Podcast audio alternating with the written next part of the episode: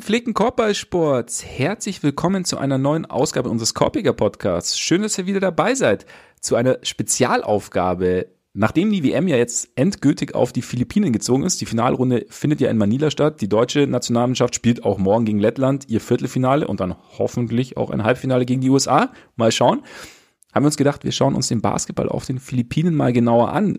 Tatsächlich handelt es sich nämlich bei den Philippinen um eines der basketballbegeistertsten Länder des Planeten. Hat man vielleicht so nicht immer auf dem Schirm, ist aber tatsächlich so.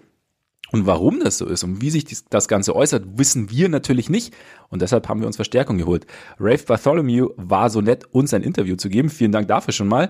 Und Rafe hat einerseits früher bei Grantland gearbeitet, wo auch Zach Lowe groß geworden ist, hat andererseits schon ein Buch geschrieben mit Jackie McMullen und war selbst lange auf den Philippinen unterwegs, um zu recherchieren, hat dort äh, ein Universitätsprojekt gehabt und im Zuge dieses Projekts hat er eine Profimannschaft begleitet, hat mit Soziologinnen und Soziologen gesprochen, mit Experten, mit Spielern, mit Trainern, hat selbst gespielt, hat mit den Menschen vor Ort gesprochen, auf der Straße und hat wirklich sich jeglichen Winkel, Blickwinkel des Basketballs auf den Philippinen und der Geschichte des Basketballs auf den Philippinen angeschaut.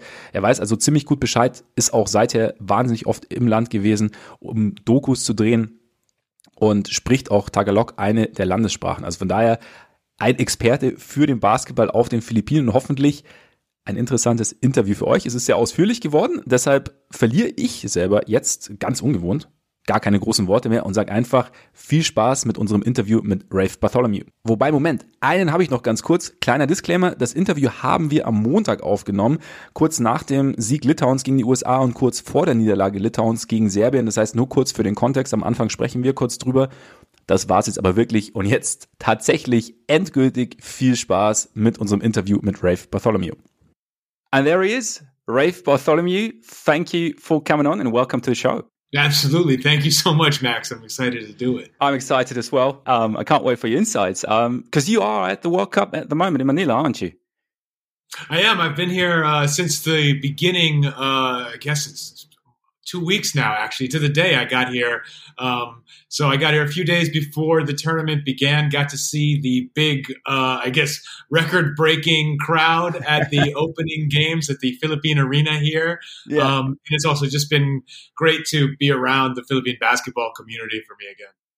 Yeah, it's it's always like coming back for you, isn't it? Yeah, I mean, so I, I first lived in the country from 2005 to um, 2009, uh, and then ever since then had been back every calendar year except one until uh, 2020 and and COVID 19 pandemic. Yeah, and the lockdowns here were very very strict uh, oh, and kept okay. me uh, yeah, it, well, it, it, it was possible to visit the country as a mm-hmm. foreigner, but you needed to have a two week quarantine before you could do anything once you arrived. And that would mean like, hey, here's your vacation because I'm, I'm yeah. coming from the states and we don't yeah. we, we, we unfortunately have no vacation. Um, yeah. so it's it's you know use your two weeks, stay in a hotel, and then fly back. I couldn't fly do back, it. Um, anyway, I'm making up for lost time now, and I'm very happy to be doing it. It must be exciting. I mean, the the crowd in the arena, like apart from being packed, so it seems like everybody's getting really excited about the games. Yeah, and it, and for I think the folks here, we we you know the the, the you know the Filipino crowd, um, the the local media, they knew that there would be big enthusiastic crowds for, of course, the the, the Philippine team games and Team USA, and and with the quarterfinals coming, uh, the NBA players that are going to be arriving on, you know, Germany, Slovenia, and and Canada, of course. Um, but uh, to see the uh, the Lithuanians, the the, the the, the traveling, you know, the the, yeah, the people, yeah. fan groups that have traveled and just taken over whole arenas at a time. They're not used to that here. Usually, you don't get like people, you know, coming from that far to attend a match. Uh, so yeah. it's it's been great. It's so funny because we were wondering how it's going to be because we had the the European Championships last year here in Germany and the Lithuanians, they were just going crazy. So they, they take over every single arena. We were like, okay, the Philippines might be a bit farther away. So let's see. But still, they're there and they beat the we're, United we're States. Going to have I to mean, get, I don't know if you can get farther from uh, from the yeah. Baltic states than, uh, right. than, where we are here in Southeast Asia. But yeah. by the looks of things, I mean, I was watching. I didn't get to watch super closely, but in Jakarta, the, it looked like the Latvians were were also yeah. very right. very active. So they're coming too. Um, so it seems like the Baltic states have uh, the, the best traveling fans, at least uh, in this tournament.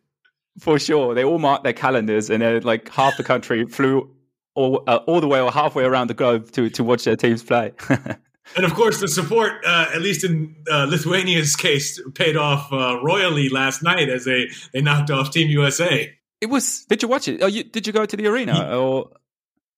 Yes, I just. Uh, it was it was incredible. I, I, mean, to to I mean, I I guess I shouldn't sound so enthusiastic having seen uh, you know my my nation's team take a loss, but it is it you know as a basketball fan, it is still a pretty rare, although increasingly common, especially in, yeah. in World Cup play, occurrence yeah. to see uh, Team USA take a loss. I saw somewhere it's only the eleventh uh, time they've lost, you know, since uh, what since since 1992.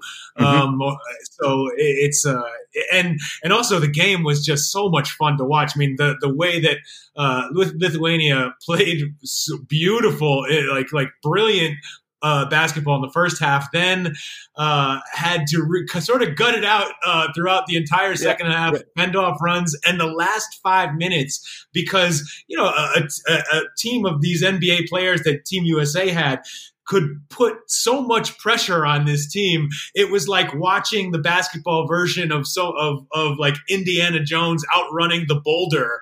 You you don't know if they're going to get there or if the boulder's yeah. going to catch up to them. And uh, and you know they made enough plays to to pull it out. Yeah, that's a beautiful metaphor. Yeah, and then, I mean like. I, I didn't manage to watch the whole game, but like first half, they, they could miss from three. That was just incredible. I, they, they made their first nine three pointers. That's and everybody. Uh, that's, that's yeah, everyone. Yeah, it was just like, whoever touched it.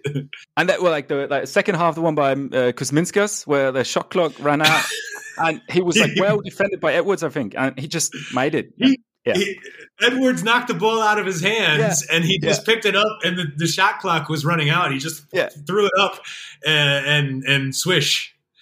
It's yeah, it's, it's it might be one of those nights where as Team USA you say, okay, we should have won. We would have loved to win, but well, sometimes your opponent's just got it going and you can't help it.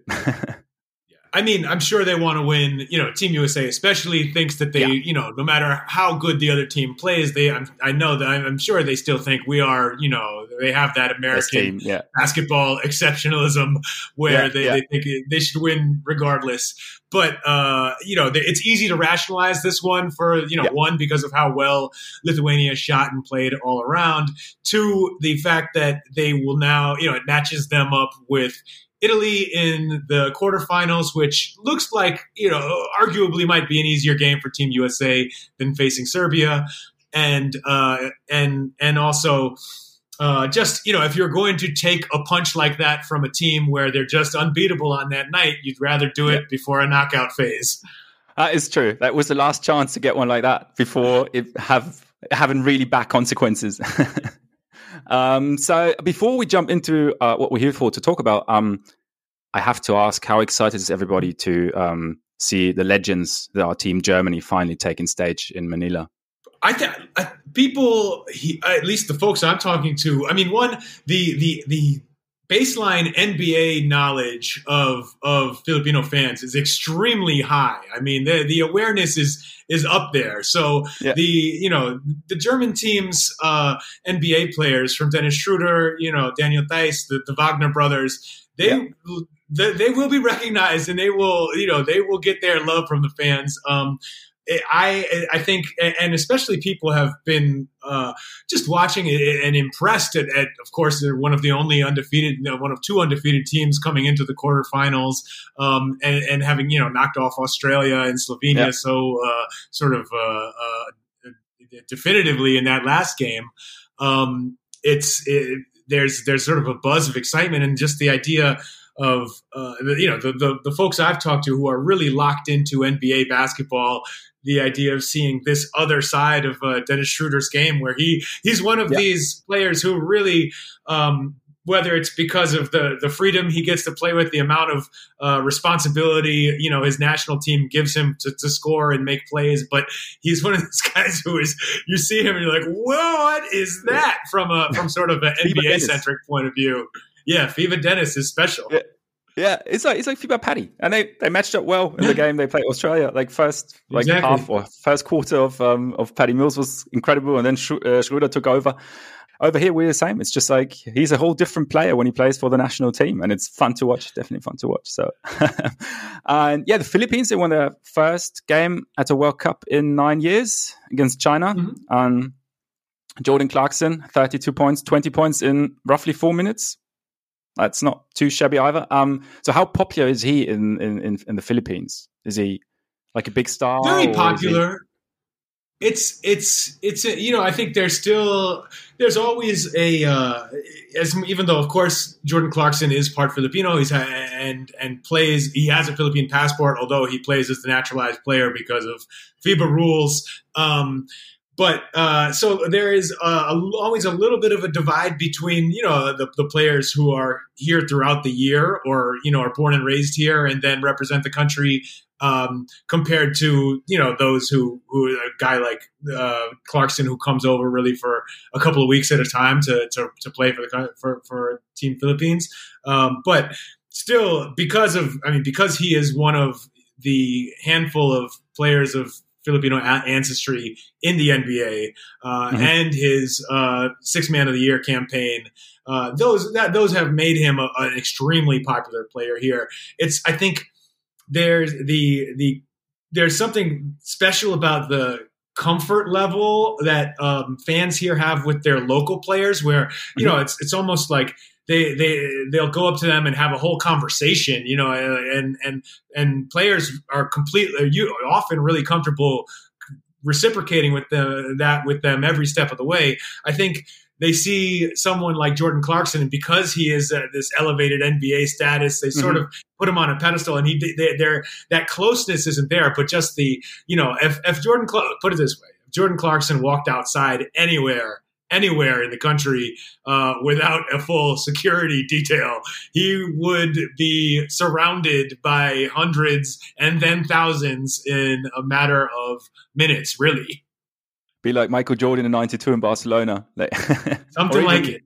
Well, well, even uh, you know we were mentioning Lithuania he, earlier. Um, at the beginning of the tournament, uh, Donatas Motiejunas uh, was telling a story about when he was here in 2013 for a preseason game with the Houston Rockets, and the he said him and some other players went to a local, you know, a mall in Metro Manila not really understanding the circumstances and they didn't they didn't you know they didn't have the they didn't call ahead or anything they just went because they figured it's yeah. a mall what what's the big deal and they yeah. said it shut them all down. They had to call in. They had to call the police. To, they had to shut the doors, stop letting people in.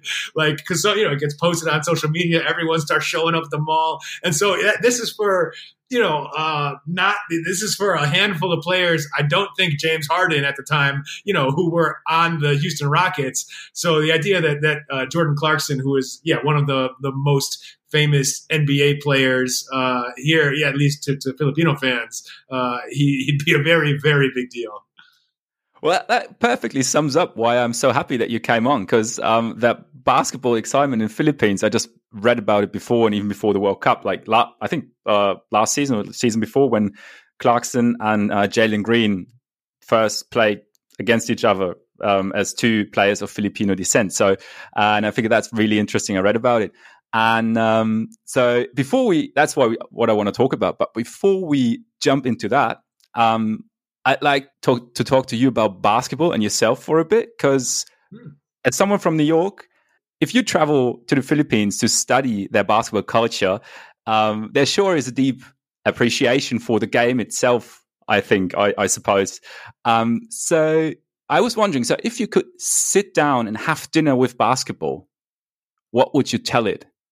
What would you tell the game? Man, um, that is that's tricky. I think. I mean, honestly, if I were, uh, you know, the anthropomorphized version of basketball sitting across from me, I have to start off uh, probably being thankful. You know, my own experience uh, with the game is is primarily and still uh, still is is as someone who loves you know sort of playing it as much as anything else and mm-hmm. then on top of that has been lucky enough to figure out some way to be to stick around it uh, as I grew up and and stopped you know having any sort of meaningful career but I still uh, I still feel best about myself when I am able to you know get outside or to a gym in you know the morning or at some point a day uh, usually, you know, at this point, I'm 41, just to get shots up to, you know, to, but, yeah. but to feel like I still have a touch, to feel like the ball still belongs in my hands and it's not a, yeah. a foreign object. Um, if I do that, I feel better, you know, I like that. I feel better about myself in every single way.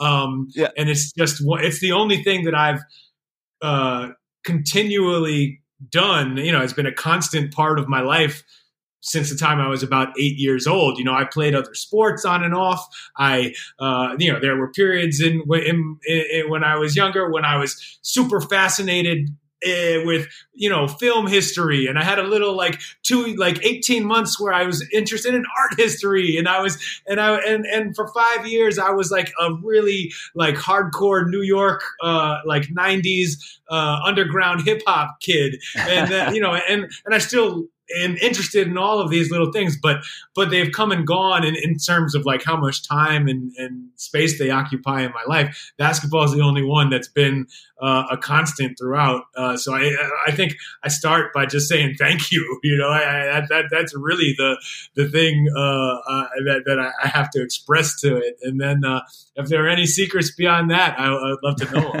yeah, I think that's a good way to get started. Yeah, it'd be similar with me. But what you say is like for you knowing the game in New York, having played in gyms, having played on the streets, having played in the Philippines, to you, what is like the heart and soul of the game that you've experienced and that maybe you, you feel for yourself? Um, and I think that was, I mean, that, that coming from New York to Manila, that was uh, one of the, the things that really struck me is that, um, you know, uh, especially in that time, we, uh, you know, New Yorkers viewed ourselves. You could still sort of uh, make the case that, or at least kid ourselves into thinking that New York was the mecca. We were, you know, we had some special relationship with basketball that didn't quite exist uh, in other places, um, and and that we still had the, the the myth of the New York City point guard was still a thing. Um, and I mean, now you look at it, it's rare. It's becoming almost rare to find players from the New York City area who make it into, or at least New York City proper. The area produces mm-hmm. a lot of great talent. Yeah. The city itself, uh, it's usually the kids who get out of the city by the time they're 12 uh, who, who will go on to, to big careers. But anyway, um, you know, eh, for, I, but when I grew up, uh, in in the 90s when everyone it seemed like everyone played basketball whether they were good or not. Everybody played at, at whatever level they could uh, in you know in uh, middle school and high school and recreational leagues. And it was um, it was the, the, you know our recreation center was where everyone went after school to to play pickup games. Um, and and it was you know part of my you know I, I, was one of these kids dribbling around on my way to school on you know on the subways um, and and um, and traveling with you know the the, the the, the teammates I traveled around the city with were my closest friends and we spent you know all day every day together. And so um, coming from that sort of heated basketball environment to the Philippines and honestly being uh, almost humbled by how much uh, more um, deep that connection felt to so many people I was observing and, and, interacting with here, and how they played even more than us. They had even more courts on the streets than us. They would they were going, you know, they would play in the kind, you know, we think, oh, we're we're New York, we play outside, we have playgrounds. We're you know where where where street ball began, all this stuff. But I come to Manila and and see folks doing things that we would never sort of consider, like playing in flip flops, playing in bare feet, yeah.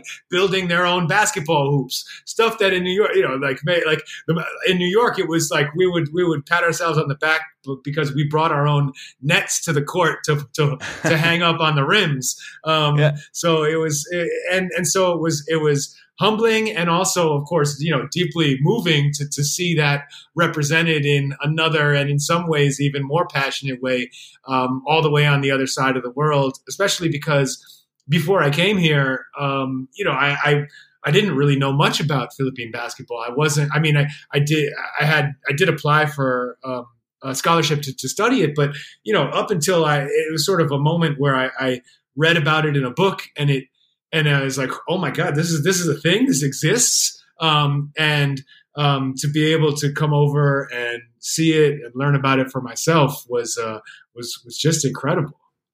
You talked about because them playing barefoot on flip flops. That's like probably the, mo- the the picture that really stuck in everybody's heads who sees it for the first time and hears about it for the first time.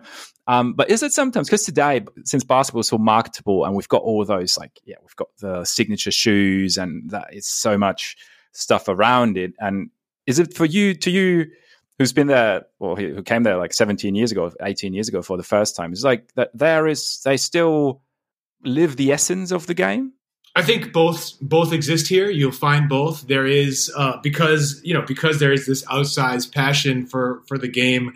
Um, the you know the big basketball brands are all very active here. Um, mm-hmm. You know Nike. You know and Anta, the Chinese shoe company, just had Klay Thompson oh, yeah. and Kevin Looney in town. Um, the uh, the you know you name it. You know the NBA has had an office in Manila for for more for a decade right, now. Yeah. Um, it is, it, and so there there is that sort of um, I guess top level um, slick size, slick professional. Um, you know where where the most elite play you happens, but also um, some it also it also feels like uh, it, it, can be like the the furthest removed from the grassroots sort of love of the game. Um, but the, I think the vast majority of, of people living in this country, because they aren't, you know, I mean, the, the, the, standard of, you know, the, the, you know, the average uh, Filipino is still, you know, frankly, does not, you know, go out and buy Nike shoes, at least, you know, official branded Nike yeah. shoes. Um, you know, but they do play basketball and they might have, you know, sneakers that are shared among a family or, um, you know, handed down or, you know, I mean, I leave my sneakers behind every time I leave the country. Um, and I, and I go back to a neighborhood and see, uh, you know, people still wearing the same shoes from, you know, 2008 sometimes. Oh, oh wow. Okay. Um, yeah and uh, it's so so uh, you know people find a way, and and that that side of things is um, is is is is really really uh, moving to, to to to see and experience and and also play among. Um, and it's still and and it's it's that sort of basketball really is a daily activity for much of the nation here where once mm-hmm. the you know once the sun starts to go down uh, around you know 4 p.m 4.30 in the afternoon uh, people are going to show up at, at basketball courts all over the country when it's cool enough to play and play for two hours. Um, and uh, and you know same thing in the morning before work. People are going to show up uh, for, for, for those shifts and and get in there. Uh, and and you know you see the the and in the summertime, which here is uh, you know in March and April, the, the you know the um, neighborhood leagues, you know where where it will be you know sort of each you know, so the the the local government will sponsor a tournament for mm-hmm. you know different age groups and and seeing everyone uh, show up to watch their own family members play watching that kind of like community around basketball that sort of um, or sort of back to the root soul of the game is very, very alive in a strong way here and exists. I think you know, and and all those folks who are playing and and and you know, really just playing for love and because it's what they've always done and it's a part of life. They still are following the NBA. They're still still are mm-hmm. following the local professional league, the PBA, and the big college leagues here, and they they know about the the sort of the fancy stuff, but uh, it's still you know more important is the the sort of the day to day just you know, being able to play. So everybody kind of it seems like everybody has a touch point with basketball, either playing themselves or have a family member or a friend playing and they watch them. Is that true? Like basketball, that basketball kind of gets into every household in the Philippines, almost every household. I found that to be largely true. Uh, even, I mean, one one thing I always liked, you know, during I when I was research doing some research on Philippine basketball, I would meet with uh, professors at the University of the Philippines and some of the, mm-hmm. the best uh, private schools in the in, Met, in Metro Manila, like uh, Ateneo de Manila and De La Salle, and they would um, and I I would be there was these were sociologists, anthropologists, political scientists, and these were often sort of background interviews to learn as much about Philippine society uh, as about basketball specifically, because I was trying to sort of get a grasp on the bigger picture as well. Yeah. And I, inevitably, you know, the, the, the interviews would always begin with these professors um, who who don't specifically study basketball, saying, "I don't know why you're talking to me. I, you know, my work is about." something completely different than basketball. Um, I, you know, this this seems kind of silly. And then within ten minutes, they're telling me some story about how, you know, when I was a kid, I didn't really like to play, but in my neighborhood, I was always the the tenth person for a five on five, and they all and everyone knew where I lived, so they'd come over my window, and I'd be you know reading or doing something I was more interested in, and they'd say, "You have to come play with us right now." And so I played all the time, you know, and it's like, um, and you know, there, and I, I mean, one of the most mind blowing interviews I had was with um, an anthropologist at the University of the Philippines who was, um, you know, has done a lot of work uh, researching, you know, uh, Philippine gender and sexuality, mm-hmm. and him tell and he was explaining to me that that uh, in his research he had spoken to you know um, you know young men coming out as as gay in the Philippines who fa- who who found that uh, I mean you know they were one of the ways they sort of came to understand their their uh, their their you know sexual identity was through basketball and, and sort of that contact with with other with other men. And you know it's not like in and this is not in some creepy way but just it's like that light bulb moment um, mm-hmm. for many of the people he interviewed came on a basketball court for them. And and um, and it's just sort of this there it, basketball it finds its way into parts of Philippine society in almost any way. It's like water coming, finding, you know, finding the cracks. Uh, yeah, your studies are they turned into a book, Pacific Rims, uh, that came out in 2010. Well, so 20, the, the first edition was 2010, and then the yeah. paperback came out in 2011. Yeah, it's uh, highly recommended. So if you guys want to read it or thinking about it, do it. And you also uh, did a documentary or a few documentaries, um, uh, Hoop Nation, um, for example, um, and there you traveled to different areas, spoke to different people again. And there was one sentence that kind of stuck to me that was um, uh, you talked to a Philippine journalist, Tessa Jazmines, mm-hmm. and she said that the game matches the Filipino spirit. Is their hope because it, it, it expresses their soul. How did you understand the sentence when she said it? And what would you consider being the Filipino soul? How did you um, kind of picture it for yourself?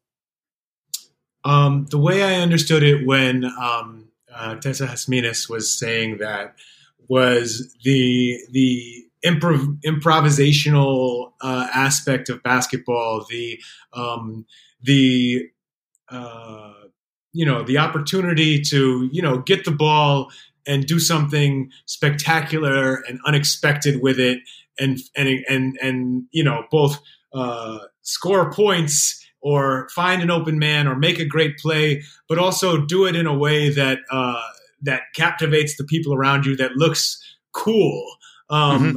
That you know that that that is um, you see that in a lot of aspects of of uh, Philippine pop culture and uh, and society. You know, and the dancing, karaoke, some of the other sort of beloved pastimes. Uh, you know, ways that people yeah. um, socialize in the country. You know, it's it, there's it, in fact, I mean, honestly, you know, if you go the the, the variety shows uh, that are on television in the middle of the day here often when they bring someone out of the crowd uh, and start interviewing them, they will say, you know, in Tagalog, you know, what is your talent? You know, mm-hmm. um, mm-hmm. and it's like, are you a good singer? Are you a good dancer? What is, you know, and, and, um, there's, and, and basketball is another, uh, avenue for that kind of expression. Now, I think in the, you know, when, you know, you'll also hear critics who, who will say, and I think with some good reason that, that emphasis on uh, flair and sort of mm-hmm. one-on-one play and being cool in Philippine basketball, yeah. which is a real thing, does not exactly help them when the country goes out and tries to compete on the world stage. Uh, if you saw the Philippines play in the, this World Cup, you, you probably would agree. Um, yeah. But um, it is uh, it, it it still is a, a way. Sort of, it's you know it's still a, a, major way that people experience the game, and and and I know, and also I, I remember times, um, you know, one of the ways that people access the internet here, you know, I mean, now it's all now everything's on people's phones, but maybe ten years ago, you would see uh, on the street in some areas there'd be little kiosks where you could pay mm-hmm. uh, five five pesos, which is about 10 cents in the United States, so similar to, to euros. Um, yeah. um, and get five minutes of internet. And you'd walk by. I, I, remember walking by a row of these, and every single one was a like a teenage boy watching Al, Allen Iverson highlights. And long after oh, okay. AI had retired, but it's like yeah, yeah. you know that like that that worship of the guy who can break you down and score um, is is definitely real yeah. here. And and I think Mom Tessa was uh, was sort of hinting at that that that that, that self expression, the excitement, the ability to uh, to show off what makes you special. Mm-hmm. Yeah, and Iverson, I mean, he was like the like the Dave, David small. amongst Goliaths. Yeah, he was small, so that so probably Filipinos can relate there as the well. underdog. Yes. Yeah, yeah, and yeah, that makes total sense. And he was amazing. I mean, he was yeah that one shining moment. I mean, you talk in in your book, and when you talk about you talked about your book in the past, you also talk about the poverty in real life in in the Philippines, and so and you also talked about the team, the national team, not really being that successful recently uh, on the international stage. Um, more losses and wins, and still the people have that excitement for the game and like um, you know find their ways like in their everyday lives. Um, so is that can that be, in your opinion, knowing the country and knowing the game there, can that be like a sort of metaphor? Um, so there's more to sport than winning and losing. I mean, you just said so that one shining moment there, and there is also more to life to a certain degree, of course, um, than having and not having. Yes, uh, I mean, I, I, certainly agree. This was like in turn there. Every I think honestly, every time the the uh, there's a large there's a you know world basketball event that the Philippines participates in and you know wins one game and or doesn't win a game at all in some years um, there's a you know there are people publish columns in the newspapers mm-hmm. that say we shouldn't be doing this we're not tall um, we mm-hmm. don't have, although the Philippine team is kind of kind of got tall out, or at least has a couple of very tall big men. Um, could use some help on the wing anyway. Um, uh, but uh, they so so but in general there's this this it's an old um an old argument around here that uh because in on average filipinos are not among the tallest people in the world yeah. um and actually on average are among the smaller people in the world um then basketball is not the sport for them. Maybe you know but and also the funny thing about these arguments is they always say we should go play we should also we should go play football soccer instead. Yeah uh, as if as if it's easy to just break onto the world scene in in football because you're because you're not tall and it's like you, have you have you ever watched the rest of the world play and then, and then you're, fine yeah yeah um, uh, but you know, if you think basketball is competitive uh, yeah. watch out um, yeah. but um but uh, but so and, and, but indeed, I think that because the, one of the, the, the really amazing things I think about Philippine basketball is it I think it is um, at this point uh, so deeply ingrained in people's mm-hmm. lives and in society that it's it's sort of immune to being knocked off of its pedestal, its role in in people's lives by the national team no longer uh, you know performing particularly well at the World Cup, um, or um, or not being un, you know indisputably the best team in Asia mm-hmm. as the country was in say the first you know half of the 20th century, the beginning sort of the early era of basketball. Um, uh, that that that played a big role. That early success played a big role in why the game became so popular here. Mm-hmm. But then it just it sort of skipped you know it's it, it crossed over into people's bloodstreams. And now it's yeah. really people love it because it's what they do. It's because it's what their dads did and their uncles did and their grandparents. And it's where you know their their mom uh, you know sold food outside of the basketball court and they were there every day watching. And it's just it's because it's it's it's it's more it's grown beyond uh, wins and losses now and and there's nothing wrong with that because you see the role that it plays in people's lives and and returning to the issue of you know the the relative uh, poverty of a lot of that a lot of people have to live with here it's you know the, the, the basketball is not is certainly not like a cure all for anything it's mm-hmm. not going to make yeah. um you know the not going to fix anyone's lives or some of the, the problems that the country faces fa- yeah. faces it is uh it's it's something that for you know when when you see the day to day role it has in people's lives and as a as a sort of a uh, you know something that that just brings that much joy to so many people um, through playing that they can that they can access in their own backyards or in their own neighborhoods wherever they live that is uh that that you know that's that's pretty inspiring. Yeah it is. And i mean you talked about like the the first half of the 20th century where where the national team was was doing really well on the international stage. Um and reading your book it, I, I thought it was the history of basketball in in the Philippines was was quite interesting because it was really it was it basically started off as being more than just a sport or just a game almost almost from the beginning. So what why was that? Why is it so why is it more than what what how did it help shape the nation, or what did it do to the Philippines, or for not to for the Philippines? Well, I mean, I mean, in the beginning, I think it's probably accurate to say to the Philippines because, of course, you know, I mean, the the, yeah. the history of basketball in the Philippines is uh, begins with you know American colonialism in the Philippines. Yeah, uh, you know, added, you know, uh, the Philippines was a Spanish colony for you know 300 years until the Spanish American War in 1898. Then um, the you know the United States came in uh, and and uh, for a while made it seem like this might be some war of liberation, but then decided no, actually we'll keep it um, and and administered uh, you know colonial rule onto the country for another 50 years until World War II began. Um, and throughout that, you know, through, so at the beginning of the American colonial uh, period, basketball was introduced along with other sports and, and athletic endeavors um, through the patently, you know, just like at the, you know, I, whatever they were thinking at the time, but, you know, very easy for us today to call clearly racist uh, idea of civilizing uh, people, mm-hmm. you know, who, who needed to be civilized as if the, the society they already had was was, was uncivilized. Um, yeah. Um, and um, basket so so basketball was one of the things that was introduced. Oddly enough, uh, baseball was a something that at the time the United States government thought was more important, would be more popular because it was more popular in the states. But uh, that early connection with basketball, basically the Philippines uh, competitively got a head start on certainly the rest of Asia and much of the rest of the world in basketball because it was made part of um, it was made part of public school curriculum here mm-hmm. in 1911.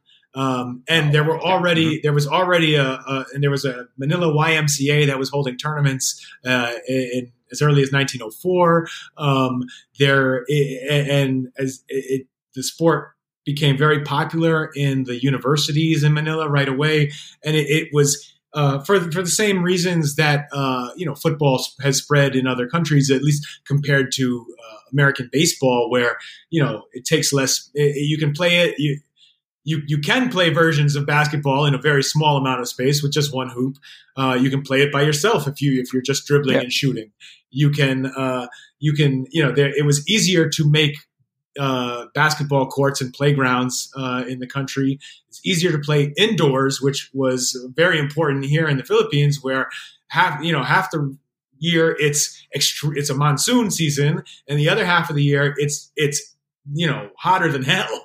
Um, so people do not want to be running around outside at midday here.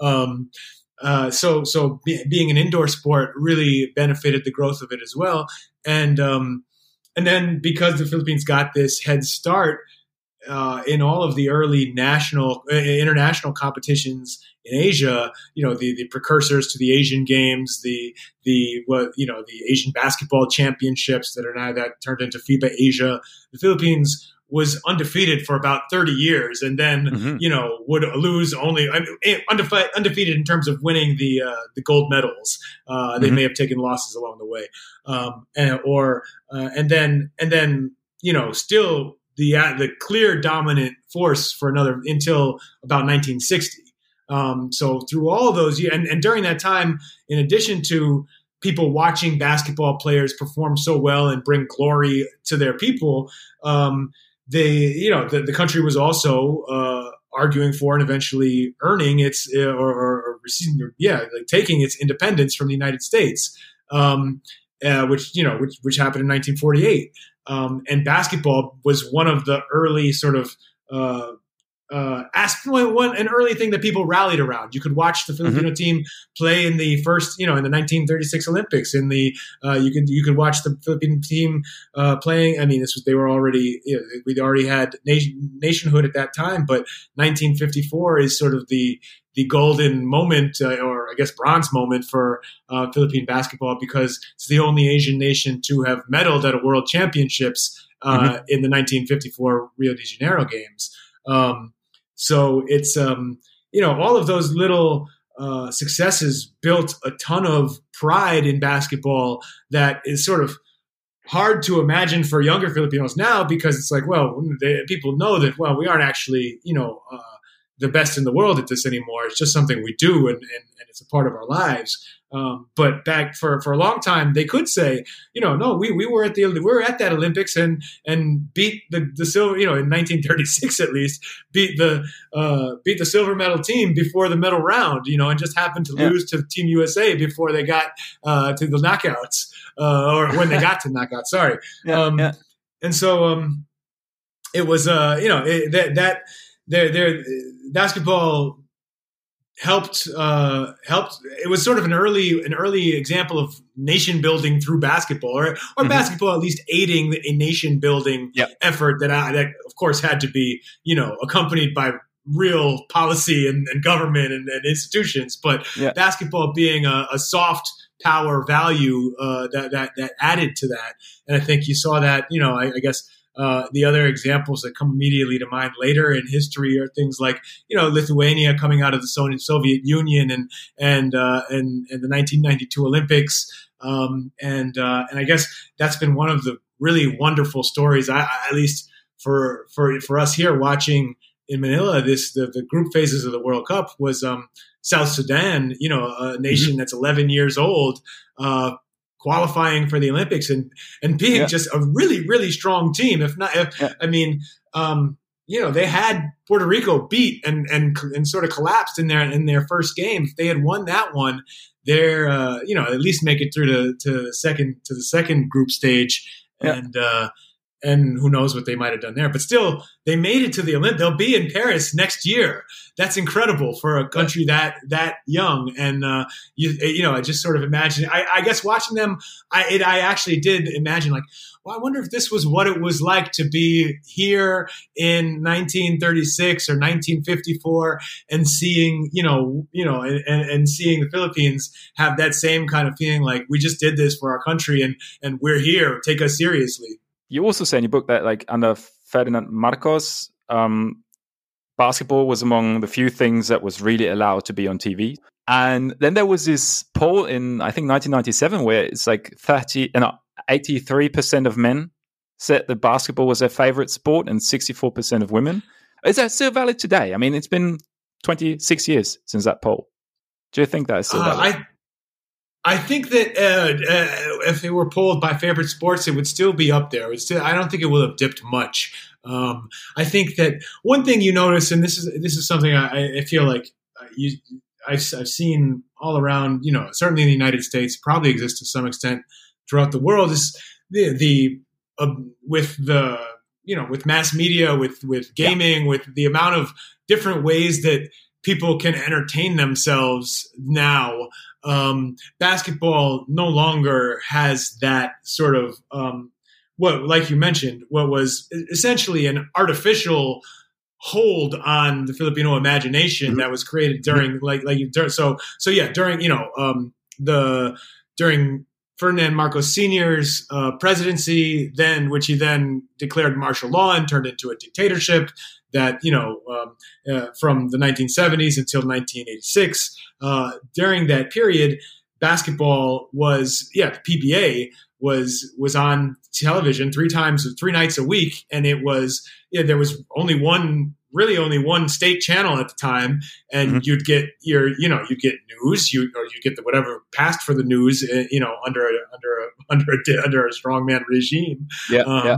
and you'd get uh, you'd get uh, movies, you'd get soap operas, you'd get variety shows, and you get basketball, and um, it was basically the only thing that was on. So that that did, I mean, it's who knows what how the sport may have developed differently under more open conditions. It's it's weird to sort of look back on it and be like, "That was really great days for basketball." When in in uh, you know truth, it was it, it, should not be viewed as a golden era for the nation. Um, yeah, but. True. It did. Uh, it, it, did. It did really cement basketball as as uh, as one of the only things people love to do. Um, these days, you do see. You know, you, you don't see as much part. I, notice it more in the states than here.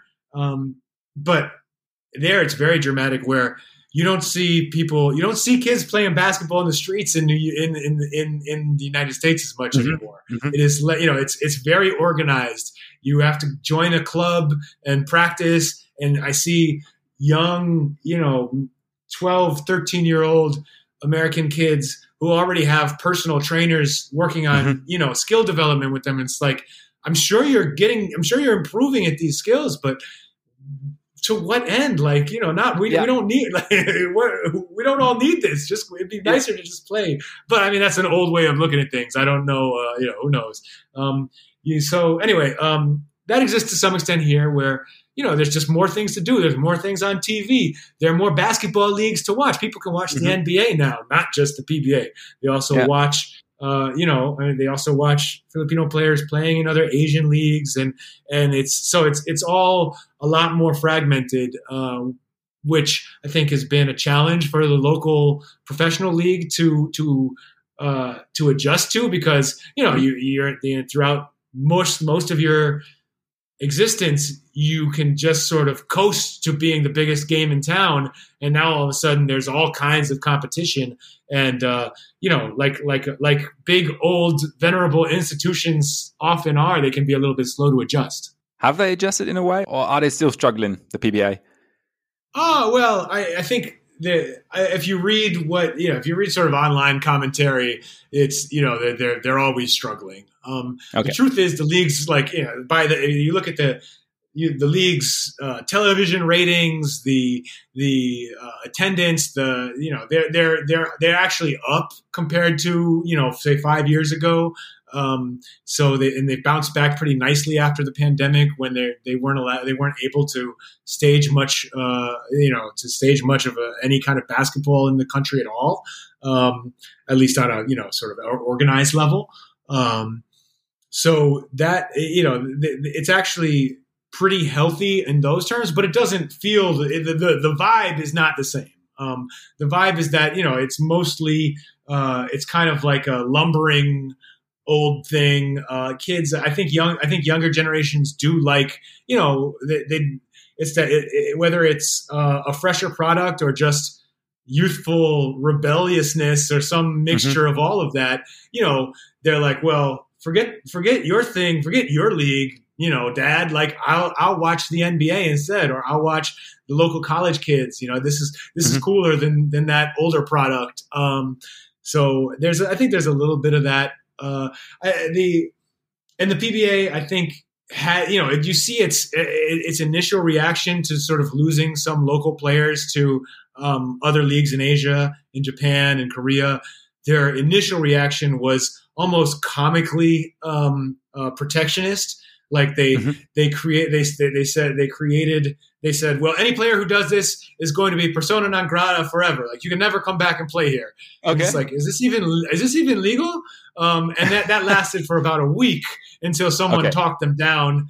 Um, and they're like, oh well, you know, and they they they they they keep sort of ratcheting down the penalties that they mm-hmm. that they're trying to enforce on on players just sort of you know going out and and pursuing their own professional, you know, ambitions.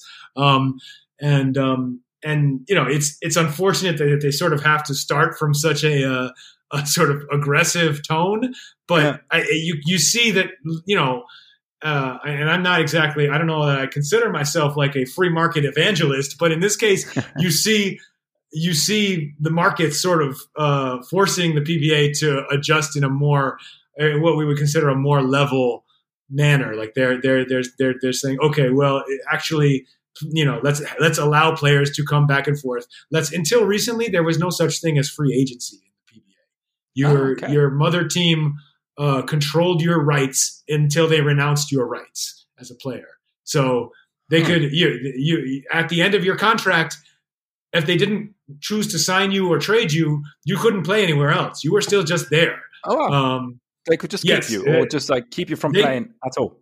Exactly. Yes, and and okay. thank, I mean there there were not many cases of that happening. It was you know it was a sort of uh, there it existed in sort of this gentleman's agreement zone mm-hmm. where like we're not actually going to do that but they would threaten it if, if a guy would right exactly if, if if all of a sudden the player were being a pain in their butt they they they could they weren't afraid to at least um, throw that threat out um, so um, and and so the, the PBA has created um, free agency although it's it's still it's like after seven years only and there's there's mm-hmm. still some pretty heavy uh, uh, you know regulations on it but still it's it's it's there you see them moving in a direction towards the rest of the world i think a lot of fans here would like to see them move there faster um, but mm-hmm. it is uh, you know like i said big institutions don't always move at at the speed of the rest of society true true they take their time um, so your first, the first time you got in touch with the PBA was when you when you moved to the Philippines, and but your your first game, so first being like being used to the game in the United States, and then get there. What were your first impressions of the arena, of the fans, of uh, the game, or everything that was taken on the court? um, I think I was I, I I was I remember actually my my first thought was um, I was shocked at, at sort of how the game was played uh, because it was the the the pace it was so fast paced it was so run and gun and in a lot of ways disorganized like there it, it, was like oh my god these guys are just running up and down like i remember mm-hmm. there was one and and you know, this is just this was just small sample size theater, as we say. Um, but there was, you know, uh, a sequence where, uh, you know, the teams went back and forth maybe for you know three possessions, you know, missing three pointers off the backboard, and I was like, "Where the hell am I? What is going on?" um, and uh, you know, I mean, it was just some guys who, who weren't great shooters rushing shots, and then you know, it turns out that they're you know the league was you know you watch enough of the league, and it's like, oh no, there, there are guys who can shoot, there are guys who can't. You know, it looks like it looks like basketball we're familiar with, but for a first game, I was like, oh my god, what am I watching here? Um, and and the other thing that I noticed during some of those wilder moments of that game was that the crowd seemed to specifically like that. It was like mm-hmm. it was like the the the the um you know the cheers and the and almost the laughter rising up in the arena when just like you know zany things would happen. We're like, oh man, it is an air ball. Whoa. You know, instead of instead of like a instead of like a come on, man, get it together. It was like, whoa, he kicked the ball. Oh, it was it was it was, it was almost like you could hear the circus music in your head going like an exciting moment. um, uh, and so um, you know, I, I, I, and again that is that is that was not a, a true representation of of mm-hmm. the league or sort of the quality of play. But at the I remember for a, parts of that as a first impression, I was like, oh my god, what what is this?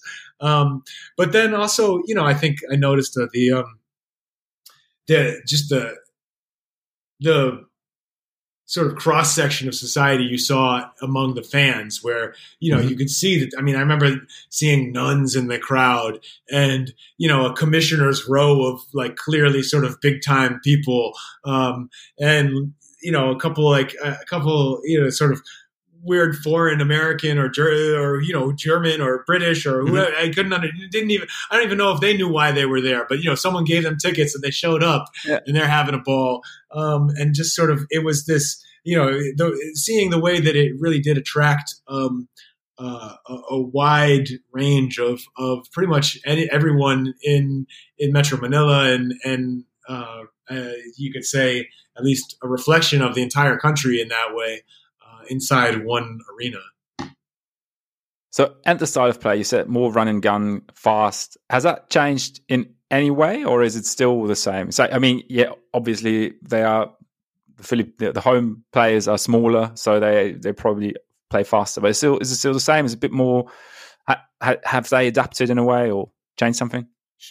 there's some, you know, of course, yes. Um, I think that you know, I think that observers, especially you know, especially um, you know, if you're used to watching, um, you know, the, the, the top tier leagues in Europe, um, uh, it probably looks still a, a, bit, you know, it looks like it can, PBA basketball can look like a ragged version of the NBA, kind of. Mm-hmm. Um, except the NBA, except maybe the NBA, fun. you know, ten years ago. um, um, you know, the NBA that, that was a little less without with a little less of the pace and space, or a, less, a lot of the pace and not as not not so much of the space. Um, okay.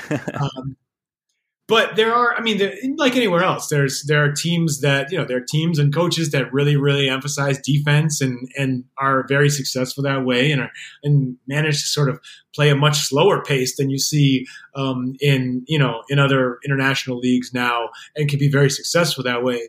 One thing that has been in in I'd say over the past decade in the PBA has been the um, the dominance of you know one particular player, Junmar Fajardo, who's uh, who did play on the national team and played very well in a couple games. Uh, you know, uh, was was a little had a little had some trouble keeping up with uh, the big men of Italy who, who, who, stretched him out pretty bad and and, mm-hmm. and were hitting a lot of over, open shots because he doesn't like to step out of the lane.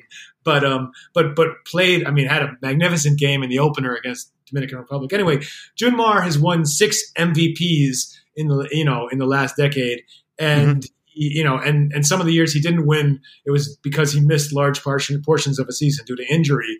Um, he is uh, a true. He's you know he's a, a and you. It was apparent watching him match up against you know Bruno Fernando and Angola and um, other international big men in this tournament. He is a a very still a very good old school back to the basket uh, big, and he's mm-hmm. enormous. He can he can really really bang, um, uh, and again with with a very good touch. Uh, great hands. He used to he used to really run the floor, um, and like and that was that he was really a problem then. Um, now he's he, he, you know he sort of takes his time, um, but he um, to have a player like that, a, mm-hmm. a big that good and skilled, uh, at least inside in the Philippines, really changed the the uh, the floor balance for the entire mm-hmm. league. Where you're, you know, you you can't. Uh, in the rest of the world, you know, a, uh, a great low post big man is nice to have, but it's not necessarily uh, you're you're not necessarily going to be guaranteed to play like in the finals or winning championships every yeah.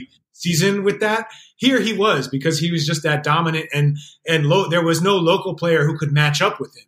He would, yeah. you know, he he would uh you know, he, he he would attract double and triple teams, pass out of them, and the rest of his t- and, and, had players around him who could really make plays and shoot out of those opportunities. And they were just uh, they won six. I think they won six straight uh, what you know all Filipino championships, which is the, t- mm-hmm. the portion of the season devoted to uh, just Filipino rosters without uh, ah, yeah, yeah. players from outside. Um, yeah. So that was, uh, and so he just he and and so it was interesting. Basically, for you know much of this last decade, you saw a low post game thriving here in a way that I think you know it was simultaneously being de-emphasized in NBA basketball. Um, and, and but but and people sometimes you know who were fans of both the PBA and NBA would watch people and say, "Look, we're we're still throwing it into the post," but it's like, but but but you'd have to remind them, guys, this is not the NBA. You have a you have you basically have '90s Shaq here. you know, mm-hmm. uh, relative to to who's guarding him and his ability to get whatever he wants. Yeah. Like yeah. it is a good play. Yes, it's not a three pointer. If you throw it to this guy, I guarantee you his points per possession are very, very high. He is a very, very efficient force down there. Like those are good plays for this league.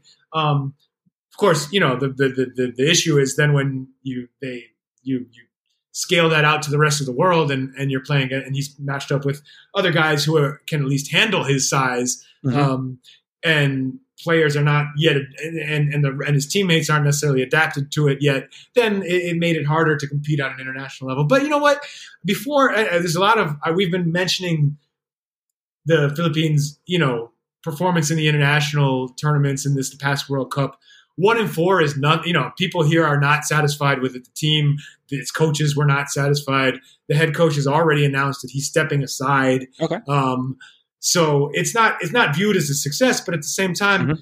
it's it, other you know the rest of Asia in this World Cup did not exactly show out, uh, other than Japan, which had a great you know which had a great tournament. But everyone yeah. else was either zero and five or one and four. Uh, I guess Lebanon yeah. had, had had two wins. Um, yeah. But you know, I, I think uh, Philippines could have beaten Iran too.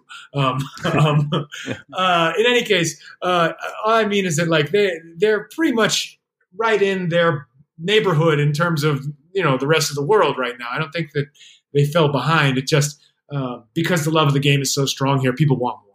Understandably, um, you mentioned uh, his height. It's a rare thing, and it's like what I've found interesting. I mean, you got really great insights uh, of the PBA when we you were following along a team, the the Alaska Aces, during your time there. So you, you could really you were with the team, so you saw everything.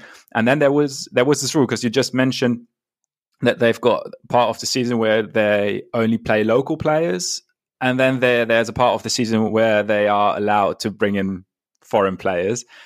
And so there was only one player they could bring bring in from from the states, and there was a certain limit to their height, wasn't there? Yes, uh, and it it changes. Uh, so this is this is this is one of the unique aspects of, of professional basketball in the Philippines, uh, which is, I mean, endlessly confusing when you're trying to write about it, I, I, because you know. Um, so a season here is uh, divided into what they call conferences, and throughout most of the history of the of the league, there have been three conferences per season. However, and this is including during the time that I was specifically embedded with a team in 2007, there were only two conferences per season. Mm-hmm. So, it, you know, it, um, they're back to three conferences now. Um, why do they do three conferences? Because the PBA wants to be running, and it, did it does, 11 months out of the year. Um, it is, there is not much of an off season for players here, um, which which might be a problem in another way. Um, so um, there, there, the PBA is running 11 months out of the year. Um, one long season would would be pretty would be pretty unbearable. I mean, you see how what the the 82 game NBA season feels right, like these yeah. days. Um, in, in the PBA playing a 100 game season would be insane. so what do they do? They they they split it up into um, into three different into three different conferences. Also, when do the when does the league get the most revenue at the gate and on TV? Playoffs and finals, so it allows them to triple up their playoff revenues. Uh, so there, there is a there's a method to their madness here. yeah. Um, even though it, it's pretty confusing from an outside point of view. Um, anyway, so one of those conferences has always been and what they call an all Filipino conference. So that is you mm-hmm. cannot bring in a, a, foreign player at all. Um, then in the other conferences, the league will set a height limit that changes. It is usually around six six for what they call the small conference. Um, uh, Which is shooting guard of, size in the NBA, kind of, right? Yes. So six, yes. Six, yeah. Yeah, right. And they want us, and and for a long time that was that was a, a preference because um, they like to get those that kind of player in the league. A you know the wing guy, a guy who who a wing player who can create for himself. Uh, yeah. athletic, dunk the ball, do you know highlights. You know, basically, basically. Yeah.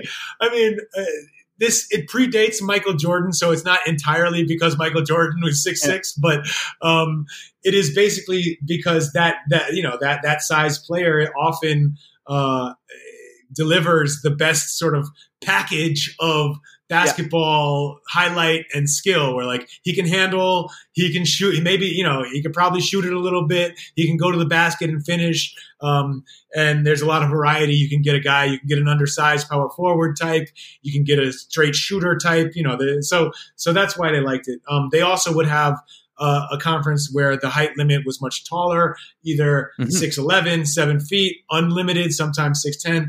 Sometimes they get pretty exotic with it, where they're uh, some of the uh, two import there there have been historically a few times where you were allowed to bring in two imports uh, per team for a conference and they would have to they were allowed to mix and match however they chose a combined height limit of i think oh, okay. uh, it would be i think something like 13 feet or you know 12 foot 10 so it's like you know you can get a really you can you can get a really tall guy and a really short guy yeah yeah right if you, if you find a, a Shante Rogers or a uh, yeah.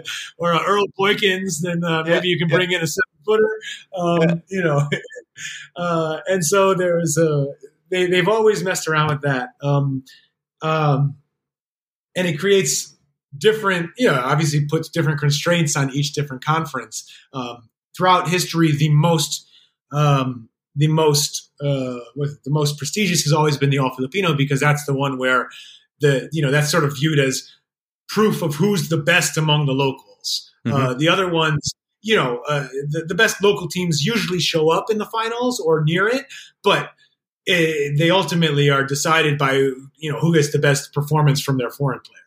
with uh, the height limit, why are they really strict about it? How they like check whether the the player really was within the limit? That has evolved over time. Um, that was one of my favorite one of my favorite things I ever got to write was about was looking into that because I just you know talking I would start interviewing players and coaches about hey who were some of the the best uh, foreign players who came through here? And they would say oh well this guy was great but you know he played for this team and they had connections. So they uh, he, they were always able to get in a, a taller import. He was always like two mm. inches taller and all this stuff. And uh, and I and, and so I said well how did how do you make a how did you how did they make a how did they sneak him in? Did they just pay someone off? And they no no no. He passed the test but they just they, they and and so okay. So there's an official way the pba measures each player after he arrives in the country. Um, mm-hmm. and uh, and until uh, what was it? It was until the mid 2000s so the first 30 yeah the first 30 years of the league's existence they measured those players standing up against a wall mm-hmm. in the PBA office. Um, and there, I, there pictures of it you see in the in the history books. Guys standing up there. There would be there would be guys and they have like four different team officials like you know standing on chairs to get up to, to measure his to top uh-huh. of him and and you know rulers and measuring sticks and it's like this whole scene um and that was how they did it for a long time and there were there was a combination. First, when I asked about how they got guys to be shorter than they really were, I they started team coaches would mention like, and they believed it with all their hearts that they had methods of physically shrinking a player before his measurement. Um, mm-hmm. That if you got a guy, you know, into the country and you knew you had 24 hours to shrink him, you could, you know, put him in a sauna so that he would become uh, that so that like the idea being that the uh, the, the you know the the the what the, the discs in your vertebra, you know, the cush, the uh-huh. pads there would become dehydrated and and each shrink by just a few millimeters, and then it would add up, and that or you would or you would make him do a lot of shoulder press exercises to try and compress the spine. You would want him to be measured at the end of the day after he'd been walking around and like you know and and, and again compress the spine uh, throughout rather than when he first wakes up in the morning or you would you know you would have him uh, you know again run around sweat a lot do do something like that to try and uh, and they, they say oh yeah we could easily get him to shrink an inch or two that way. And then, mm-hmm. you know I, I remember calling doctors and saying is there any truth to this? And like in theory, perhaps, but it, the difference would be, you know, in uh, one millimeter total. This is like you okay. are not going to see. This is not. This is not a real thing. These were old wives' tales, um, yeah. sort of folk remedies. Um, but what it turned out they were doing is that they would just, you know, you're standing against a wall, so the player would just either sort of try and angle his his back a little bit, slouch mm-hmm. a little bit against the wall to get under, you know, know that I have to get about an inch shorter or two inches shorter. Um, or in some cases, there were guys that would bend their legs a little bit, you know, and and um, and just say, no, no, this is how I stand. My my knees don't lock. I'm sorry. This is just this is it. Um, uh-huh. And for a while, and I saw a picture, I couldn't believe it. The PBA actually hired uh, well, they didn't hire specifically, but they had employees then get on their knees and try to physically press players' knees in to lock them out, to straighten them. Um, it's like this whole circus trying to get accurate measurements, and and throughout the history of that, some players were able to uh, sneak in, all, despite being a little bit taller than mm-hmm. than the limit. Um, eventually, I think around 2004, 2005 the league dawned and then they could ask the players to lay down and then it would be much easier to get an accurate measurement and it's been pretty straightforward ever since then but there was an interesting little lag period there yeah. from 2004 to about 2007 where um, you know teams uh, you know, some teams like to bring back players they've worked with before because, you know, he mm-hmm. was good in the locker room, you know, good effort, showed up, we, we liked him, he, or he was just really talented. He's available again. We had him three years ago. We almost won. Let's get him back. They started doing that, and in a in in a couple of cases, guys who had been six five or six six, uh, you know, two years before were now six seven and couldn't play and they had to yeah. send them home. Um, yeah, yeah. So it's there's a, a, whole crazy history of this in, in the PBA. um, yeah, you, you saw you saw it from up close as you said, and you also saw how like foreign players interacted with their team, with their coaches, um, and how they some some of them had to compete against other players that the team might want to break in, uh, bring in instead of them uh, to replace them. And so, what made it so difficult for foreign players? I mean, there were some some pretty big names, or fairly big names with uh, Darvin Ham, now Lakers coach, or Dickie Simpkins, Scott Burrell, who won championships with the Bulls. How was the experience for for a foreign player to be part of an PBA team and get adjusted to the way they play, to the way they trained, and to the way they yeah they had to perform on the court? And what were the expectations for them. Absolutely. I mean, the the, the expectations uh, for throughout much of uh, the league's history have basically been to to you know get buckets, to score a lot, to whatever you do. I mean, one of the um, one of the he's one of the uh, two or three, I think, foreign players who are in the Hall of Fame here um, now. Norman. His name is Norman Black. He still lives in the Philippines and actually mm-hmm. is uh, you know he was coaching in the PBA until last year, and I saw him this week uh, calling World Cup games for local mm-hmm. television, um, doing you know play by play analysis. Um, so, but anyway, I remember one of the things he he told me, and and uh, this is what he one of his rules for himself. And when he was a coach in the PBA, what he would tell his imports, he would say, you know, uh, you know, play to win. Make sure you know, like like play to win, play a team game. Make sure you get your numbers because you know mm-hmm. even if uh, you know the, the the one thing at least at the end of the you know sort of in a bottom line way, he always understood that if if he could point to his box score and say, look, this is here, I did this. It would it was a form of job protection, or, or at least mm-hmm. uh, was a way to uh, stave off being replaced with another import, which is something that teams here can be very, very uh, ruthless in doing. I mean, they will replace a guy uh, after one game. I've seen players who were averaging, you know, high 30s in points replaced in the middle of the playoffs because um, a, a, player who who would, the, the team suspected uh, might be better was available. you know, mm-hmm. Just all kinds of you know eh, basically you know the teams look at it as you know you're a hired gun and we will pay you handsomely and treat you well for as long as we need you.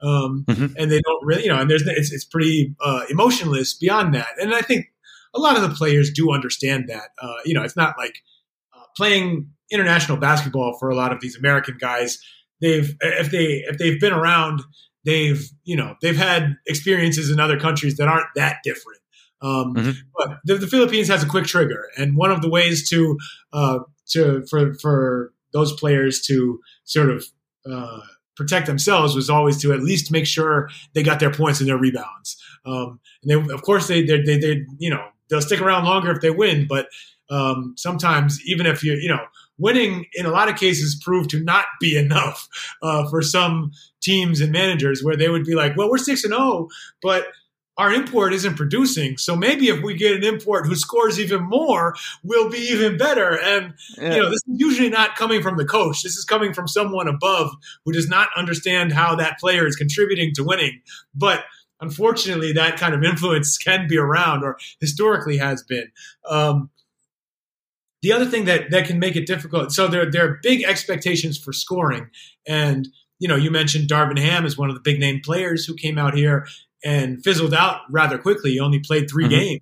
Um, he uh, he was uh, he was brought in in the middle of the playoffs to to uh, to to you know to sort of lead the one of the marquee franchises in the league to a championship, and he was coming off of the Detroit Pistons championship team that mm-hmm. he had played on, and so it was sort of and and people were like, oh, look, there's a here's here he is on the cover of Sports Illustrated in college, breaking a backboard with a dunk. He's going to do that in this league. No one will guard him. The expectations got extremely high, but you know, Darvin Ham was coming off of a career in the NBA where he had been a, a defensive role player. You know, he, he wasn't yeah. upon to score a lot, and to immediately be thrown into the PBA and teams looking, you know, teammates throwing it to him, being like, "Okay, Darvin, go get it," you know, and he's like, "Wait, wait, why, why don't we just play basketball?" Um, I think that you know, if, if, he had come in earlier in the year um, and and they had time to sort of figure each other out, he probably, he, he, I, I, bet he could have been very successful. They would have figured out a way uh, for him to sort of, you know, score within a system uh, as, and then, and then uh, also do all the other things that made him a, a, you know, a championship contributor in the NBA. Uh, but on short notice in the PBA, they didn't really. Not, everyone just was looking at each other like, "What do you want me to do here?" Um, and uh, it, it, I remember on his way out of the country, he was he was pretty frustrated. Um, and the other thing that that always happens with um, foreign players here is they're tested in in strange ways by the local local sort of enforcer defenders who uh, who mm-hmm. will uh, you know uh, pull out all kinds of tricks to, to try and you know make them angry, get them out of their games because it's it's sort of accepted that a lot of these players are extraordinarily talented, great scorers um, who you know even your best defender might not be able to stop. So what's one of the ways they try and even up the score a little bit is by you know uh, hacking them, you know, doing just weird holding holding them in weird ways that'll drive mm-hmm. Crazy like you know holding their fingers holding you know just pinching uh you know you know really cheap like little jabs to the stomach like things that mm-hmm. things that i mean they're dirty. They're legit dirty. Things and they don't like yeah. not necessarily like things that are going to hurt players but are just going to be like what is wrong with you? Why are you doing it? Like just like like this is not basketball um uh, and you know, the guy would just smile and be like, "Yeah, okay." Um, um, but so they would try all these ways to piss piss guys off, and even to the point of you know there were players who were known for you know they'll grab a, a import player's butt or grab even like you know sort of uh, down near his balls to uh, okay. to to mess with him. I mean, there's a uh, if if people want to look it up, there's a video. Uh, if you, know, usually it's a Mark Yee Anthony Grundy or Mark Yee Sundot S U N D O T scandal. Um, it's a it's a clip on YouTube where you see they caught it on tape. The defender Mark Yee uh, was being posted up by uh, Anthony Grundy, who was playing for a team out here, and in the middle of Anthony Grundy's move, Yee reaches under between his legs and just sort of like like grabs. You see him just get a handful, and and, and everyone turn. Grundy turns around and looks at him like he's crazy. The refs call it. He gets you know he gets it. He does get a technical for it. Uh, Mark Yee in this case. Um, yeah. But it was th- those are there, there are stories throughout history of players who could do that. Players who there. This was in the '80s. There was a player known for being able to. Um, you know, spit a very fine stream of saliva between his two front teeth and aim it mm-hmm. at players on the free throw line. I mean, there's, there's uh, I can't throw you off. Like, yeah, yeah, things that ways to mess with people. Um, and foreign players often had to deal with the worst of it because, um, you know, that was it was sort of, you know, the same way that. Uh, it, it, can be difficult to referee a player like Shaq or Giannis in the NBA, where it's sort of like they're they're physically so overpowering. You don't know yep. exactly what you know. They, you let them get, referees let them get let let defenders get away with fouls against them that they wouldn't let uh, other guys get away with because it's sort of like, well, he's so big, he can take it. Um, yep. There's a little bit of that here where you know players will hack the living heck out of a import and and and just sort of be like, well, deal with it, big guy. yeah, how was it with with fans? Like they they are like very loyal to their teams, from what I understood reading your book. Um, to their local players. How is it with, or how? No, let's let's rephrase. Like, how are how loyal loyal are they to their teams and to their local players, and what role do foreign players play then? And how do do they take them in. There's an interesting dynamic with fandom in the PBA where there is extreme, just over the top loyalty um, and and love for one team in particular, which is uh, the now it, it's it's owned by um, or, or sponsored by a brand of local gin called mm-hmm. Ginebra, and uh, over the years, they've been called the Ginebra Gin Kings. Now they're just the Barangay Ginebra Kings. Barangay means like neighborhood. Um, and ah. they are the most, they, uh, I mean, when you go to their games, the entire arena is filled with their fans, even though, you know, there's another team playing that theoretically has fans too. Um, because also, one thing to note about the PBA, uh, it is there's no home and away. All the games of all the teams uh, generally take place in Metro Manila unless they're ah. playing sort of a, a, special out of town game. Uh-huh. So um, they, uh, but but basically it's sort of you know the the arena is open for fans of either team to show up. Whoever can bring more gets that gets essentially a home court advantage. Mm-hmm. And this this Ginebra team always has crowds of about of 20 to 25,000 just wow. in like rabid fans screaming chanting Ginebra Ginebra like whenever whenever they go on a run um and that date that that I mean there's this whole history to that how it developed over the years. It it's related to the most famous and popular uh, player in Philippine basketball history who who had a career that began in college in the 60s and was still playing professionally until 1998 when he only stopped playing to become a senator. Uh, his name was uh, Senator Robert Sonny Jaworski. Uh, he's, uh-huh. he's, still alive. He's, he's, his name is Senator Robert, or his name is Robert Jaworski. Um, and he was this out, super passionate.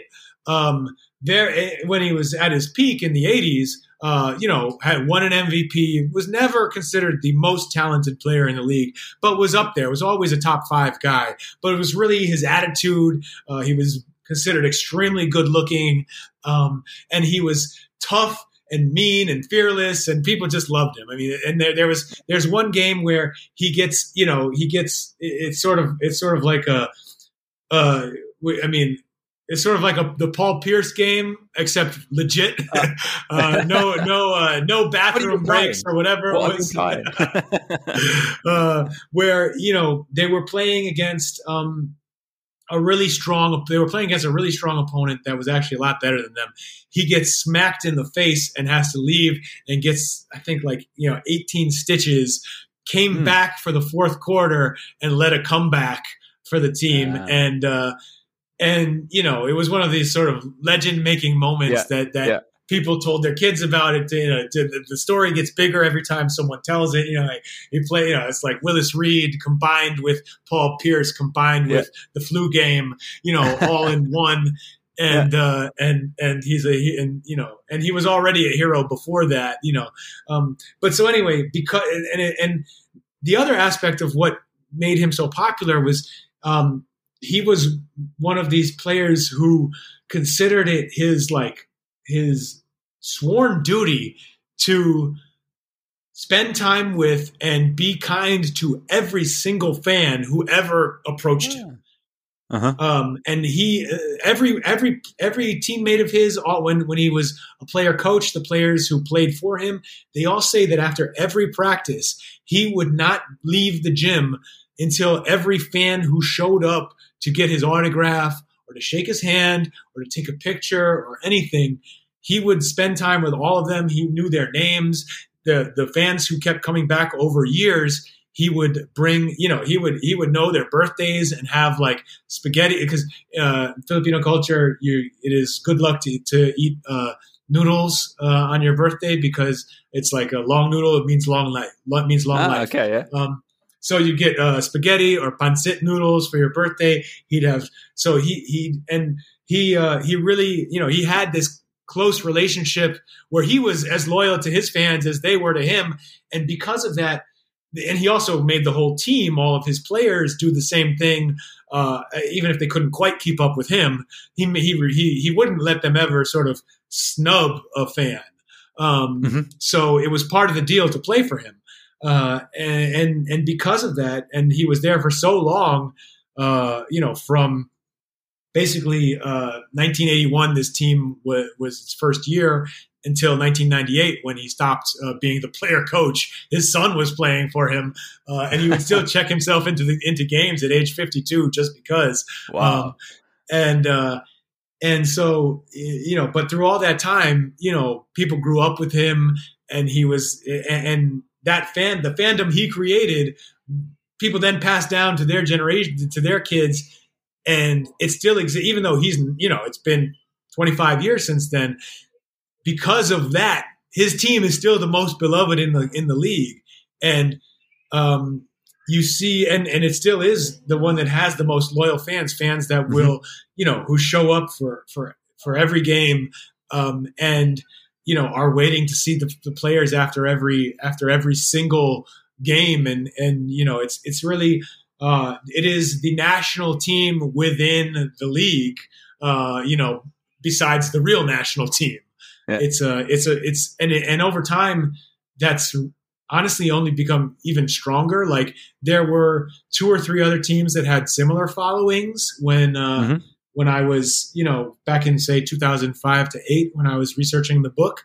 Now, uh, you know, almost two two decades later, it it feels like Ginebra's lead on the rest of the mm-hmm. league in terms of fan loyalty and devotion is only is is is almost it's like it's doubled it. You know, it's like they've lapped the oh, field. Okay. Uh-huh. Um, so it's it's really uh, and to the point where it. I don't know that the league. I mean, it's hard to tell what the PBA considers a, a challenge. But I, if I were in charge of the PBA, I would be worried that Ginebra is so popular that the other teams can't even gain traction at this point. Um, and I don't know how you know how you build up organic support for another yeah. team because it's like there's so much behind this one squad. So that is one of the interesting. I, I, I warn people when they reach out to me, you know, friends or sometimes people will just email and say, "Hey, Rafe." You know, I'm traveling to the Philippines. I read your book. I really love basketball. I want to check out a PBA game. Um, and I'm like, it's great. Do not go to a game in the middle of the afternoon, you know, on a Wednesday between two teams that don't have the same following because you'll be you'll think I made everything in my book up because like they'll be like you know a hundred people in the crowd okay. and okay. and uh-huh and it'll it'll feel like you know this is the, the whole the whole everything I was Local writing gym. about doesn't exist. Yeah, yeah exactly. Um, so, but if you go to a Ginebra game, it'll feel like you know uh, one of the most intense sporting a- as, environments you've ever seen. I remember actually, my father only visited me once when I was here. Which is fine. I mean, that's plenty. I, I you know, it's yeah. like he's he's, he's, he's, he's, in his 70s, he's in his seventies now. He, yeah. he, he, was very hot and uncomfortable. Yeah. Um, but um, but the one time he got to visit me, I took him to a Ginebra game. And not only that, I took him into the standing room area part of the arena where they don't even they don't even sell tickets. They just they just it's you know people line up uh, uh-huh. about two hours before the game, and then an hour before they open a they, they they they you know take down the rope, and everyone just runs in and tries to get a seat. And we stood in the in the you know sort of in the space between seats there for an entire game, and my dad was like at times because grabbing me and saying, "Is is this arena going to collapse because like you know the, the platform was shaking. Like people were jumping up and down and like you could feel it vibrate the concrete vibrating up there. Um, and he was he was like are you sure that we're not going to die tonight? And i was like dad this this this building has been here since 1975 it's held up you know i think we're okay. But it was okay. that's how intense it can feel. Wow. And, and are they always winning then? Or is it like the competition fairly level um, they they go back and forth. I think they they suffer from being the public favorites uh, sometimes in that like they have a you know they have a lot of resources they can buy players but they're mm-hmm. they had a period where i guess they sort of you can compare it to when like the the new york knicks were, were you know extreme you were, were kept you know oh let's let's go let's go uh, you know, sign Stephon or trade for Stephon Marbury towards the end of his career. Oh, that didn't work yeah. out. How about Steve Francis towards the end of his career? Oh, that didn't work out. You know, it's like you keep chasing, you know, how about, you know, mm-hmm. Penny Hardaway and Tracy McGrady at the end of their yeah. careers? Or um, not waiting for Melo know, until his contract right, right. runs off. Rather trade for him half a year before. Right. Um, yeah, let's let's give away all of our players yeah. for Carmelo and then have a decent team rather than a really good one. Um, they there have been times in Ginebra's history where you know they the management has searched for quick fixes and made those kind of similar personnel uh, decisions that that that you know made them you know sort of a, a mid like a mediocre team instead of one of the best ones. Uh, mm-hmm. In recent years, they've been consistently one of the best, so they sort of have righted the ship um, mm-hmm. and they are generally competing for championships. They do, uh, interesting or sort of significantly they they have they've never had that one big man, Junmar Fajardo, who I mentioned earlier, the, the really mm-hmm. dominant local player. So he plays on uh, a team uh, owned by the same corporation, I might add, um, which is the San Miguel Beermen, um, uh-huh. and uh, so uh, he that has made and that has actually helped build up a, a, a rivalry between those sort of sister teams in mm-hmm. recent years, where they're off. They often find themselves facing off for a championship.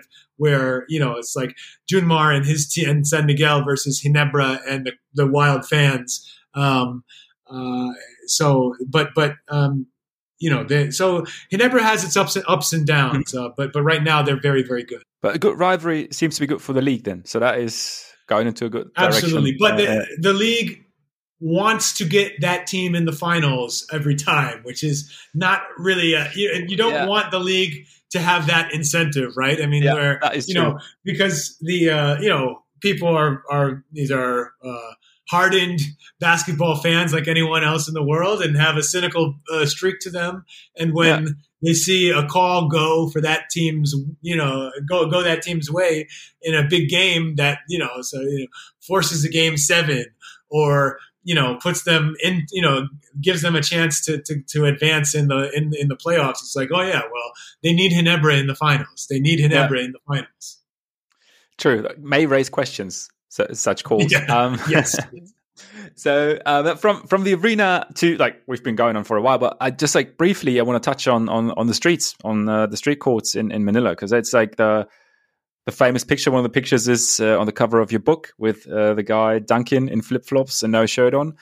Uh, if you if you Google Philippine Philippines basketball, you you come up with pictures of like courts randomly in the streets. Sometimes just like on literally on the street and cars either waiting or the players making room for the cars in order for them to pass and then play on. Is there really a court on every corner? And is there when people start playing, will there be people showing up and either try to play themselves or just watch them play? Uh, yeah, I, I, for me, I would say that is not an exaggeration at all from what I've found living here over the years. Um, and uh, it's sort of it's it's one of my favorite things to do in the country is just to um, to walk, you know, to sort of walk through a new area, whether it's in you know in Manila in an urban area or in the province, uh, and just you know finding all the different little ways that basketball reveals it to yourself, it reveals it to you uh, oh, you know, as you walk along. And like the closer you look, the more you'll see basketball, whether it's, mm-hmm. um, you know, I mean, whether it's, yeah, little half courts set up, uh, you know, on down an alley, uh, or, you know, full courts, or sometimes just, you know, a, a, painting of, of a basketball player on the side of a building, uh, cars riding by with, you know, the, with, with, uh, I mean, one of the the form, one of the main forms of public transportation traditionally, and going way back in the Philippines, is a it's called the jeepney, um, and it's a you know it's an extended uh, diesel passenger jeep that mm-hmm. you know has two benches on the in the inside that you know you you hail and jump in and ride it for until, until you you want to get off and you you clink the top of the the roof and say I want to get off um, and the sides of those are always decorated but with whatever the, the driver cares most about. A lot of the time, you'll see pictures of his children and his wife and uh, mm-hmm. and stuff like that on it.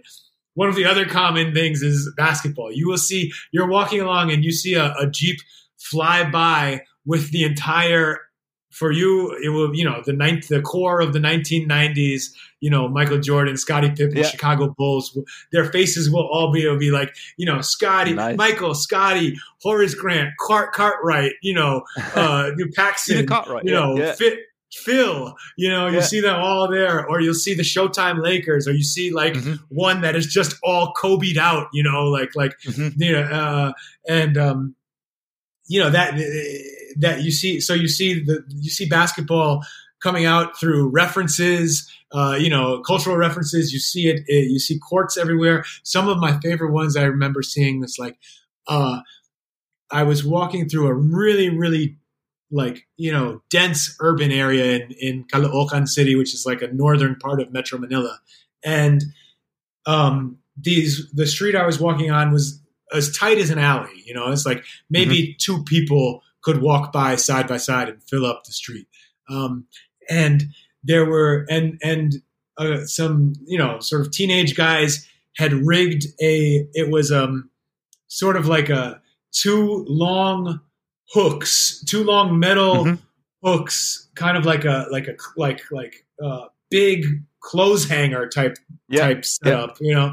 Um, and on that, they had affixed a small backboard and rim, and so people here, you know, for security, often have um, iron bars on their windows, and so they mm-hmm. would go sort of they would they were moving up and down the street to wherever there was some space to have a little half court game, like a little one on one, and they would hook their they would hook their metal thing and hang it onto people's you know iron bars and then yeah. just have a hoop, a hoop hanging there and they'd shoot for 10 minutes and then move it to another spot and i'm just like this is so ingenious this is so cool portable um, hoop there's yeah. yeah. and there's one i saw I, one i was here earlier this year staying in a in a rural part of the philippines uh, uh romblon province and I took a walk uh, through, you know, it basically feels like you're walking on a path through the jungle. Um, mm-hmm. And you're, you know, it's like, you know, really dense forest. You might see, a, you know, like, I mean, you see like big lizards and weird stuff. Um, and then all of a sudden, out of nowhere, you know, you go up a hill and the, the road hooks to the right and there's this clearing and just this gorgeous dirt half court with a red, white, and blue net with like fringe at the bottom. Oh, uh-huh. back, a backboard is like four pieces of wood, very old wood nailed together. Uh-huh. And it, it, it's just sort of like this magical. It's like you know, it feels like you know, in, in, you're watching a movie and someone is walking through the desert and they find the oasis. This is it yep. feels like it feels like stumbling upon the basketball version of that. Um, and you really nice. I, I, if you for people who who you know have that sort of adventurous streak and and visit the country, I think it's one of the best ways to sort of uh, get a taste of basketball culture here. Because it really is the more you walk around the more you the closer you look the more you'll see basketball in the most in in every little corner hiding and being played or being watched or something. That is so cool. And can you just join a game whenever you want to? As a yes as someone visiting? Uh, I, Absolutely. I mean, in some cases, uh, you know, depending on how you look and your height, you you it will be hard for you to to to you know to decline joining a game. You know if you okay. uh, if they see you if you are of you know roughly you know sports playing age right? If you're in your anywhere from 20 to you know a youthful 40 something and uh and and if, and if you're you know tall by local standards which could be like basically five foot ten and up um you know people are going to see you and be like you know hey do you play, man? You know, and, and like, want to play? Um, you know, and um, you know, I mean, when I was younger, uh, people would would you know, I'd walk by a court, and you know, I'm six foot three. Um, and when I, would be in my 20s and I'd walk by, you know, I, I and like everyone here, I've worn basketball shorts casually pretty much whenever in every, yeah. you know, rela- moment of relaxation uh, throughout my entire life, you know, or anytime that I don't to have to be, yeah, anytime that I don't have to be wearing pants for some reason, I'm probably yeah. wearing basketball shorts. And it's the same here, but you know, I walk by wearing basketball shorts. I'm in my 20s. I'm 6'3". People would see me, hey, you know, throw me a ball and be like, dunk, man, dunk. And I'm like, I, I, can, I was never really that great of a jumper. Like I can, I can, like, I, will get this on the rim and miss if you want. And they're like, yeah, dunk. And it's sort of like, and they miss, and you're like, oh, you know, like, um, but yeah, if you're certainly you can join. And on top of that, uh, you know, if you, if you look like you want, if you look like someone who plays, you know you're going to be invited and, and almost demanded cool. to get out there. And did you manage to dunk like maybe on a lower hoop sometime? Oh or? yeah, yeah, yeah, for sure. Yeah, I mean, there, you know, I mean, certainly, like you know, when I first came out here, if we had, a, and it's pretty common for guys to be playing with. Uh, you know, sometime or younger kids will have like those miniature balls that are easy to mm-hmm. palm. I would dunk mm-hmm. that. Um, you know, it was basically. I, I I also have small hands, so I can't palm a ball. Yeah. So uh, having poor hops uh, and uh, and uh, and having to go up with two hands always you know was basically a, a killer for me you know doing any consistent dunking in my career. Um, but um, but you know uh, yeah the, the, the miniature miniature balls uh, I could I could dunk on and it's also common when you're walking around you will see like the like for example the the, the photo you mentioned of the the shirtless kid, you know, kids, yeah. the kids playing the shirtless guy dunking on a homemade hoop. I mean, that, that, you know, he's definitely using a, a smaller than, than regulation ball. And yeah. that hoop is probably six to seven or eight feet up. You know, it's not, it's not, he's definitely, mm-hmm. that was not like a regulation basket yeah. Uh, yeah. in height or in any other way. Um, and so there were times when I'd walk by a game like that and guys are, you know, and, and, and, and folks, you know, guys would would you know tell me to join, and I would. And on those, I mean, you know, it's a little embarrassing to to, to sort of talk about like like like you were like it was real because deep down I know it wasn't. But, but it felt, it felt like I was the yeah. You're playing three on three with a miniature ball, and you're and you're just like you know like like two dribbles and like yamming it on people on eight foot rims. And just and then like and like a crowd forms and people are like oohing and eyeing and it's like yeah. you know you, it's amazing that like on a, a, completely artificial sort of that is not real basketball. That that's not going to get me anywhere uh, uh, you know in, in a competitive game. However, it felt it felt so real, man. It felt real to me. Um, it really it really does go to your head fast. You're like, you know, pumped up, dunking in front of people.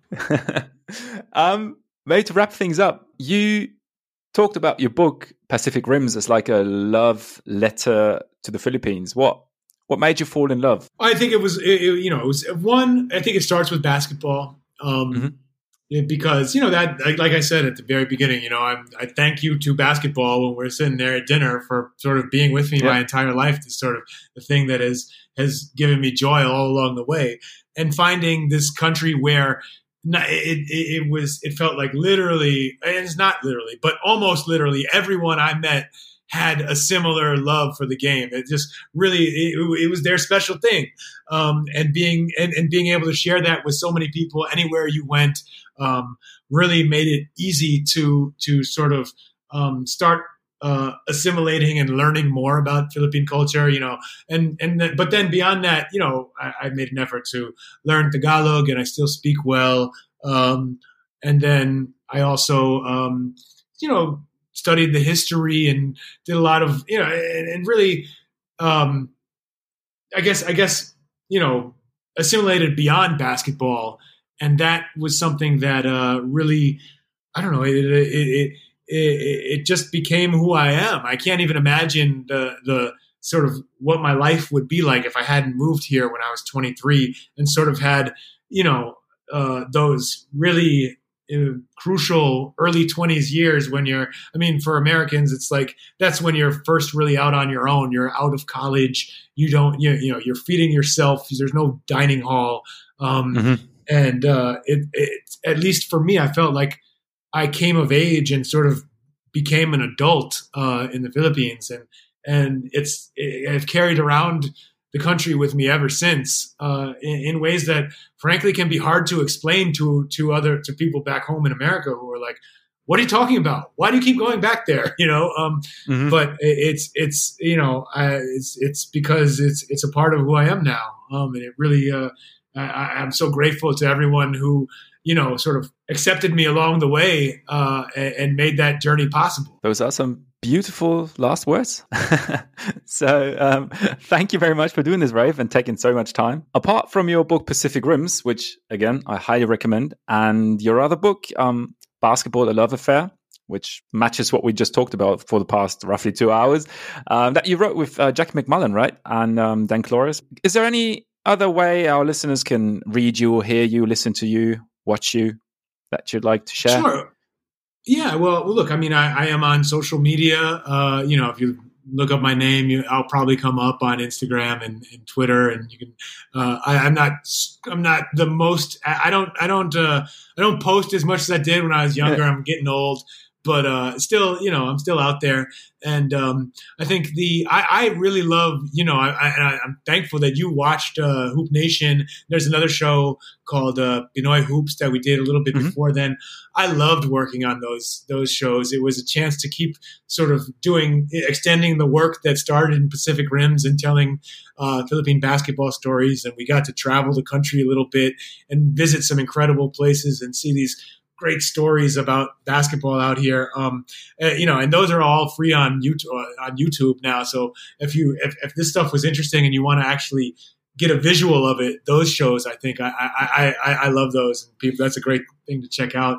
Um, and um, yeah, you know, I think uh, hopefully I, I still I I want to keep writing. I work as an editor now, so you know I have I have like unfortunately or unfortunately well, fortunately I have work. Unfortunately, yep. that work is not yep. as a uh, as a full time writer, but I, I, I always find ways to write and come back because it's it, it's sort of. Uh, part of it's part of what I you know I, I can't not do it. Uh, it, it, it it always it always comes back. Once a writer, always a writer, right? Sure. cool. Thank you so much, and enjoy the rest of the World Cup hopefully you'll witness uh, the German team uh, winning a medal. And yeah, take care. Enjoy Manila. Thank you so much, Max. I, it, you can tell it doesn't really take a lot to wind me up talking about this. I really love it. I sure could tell.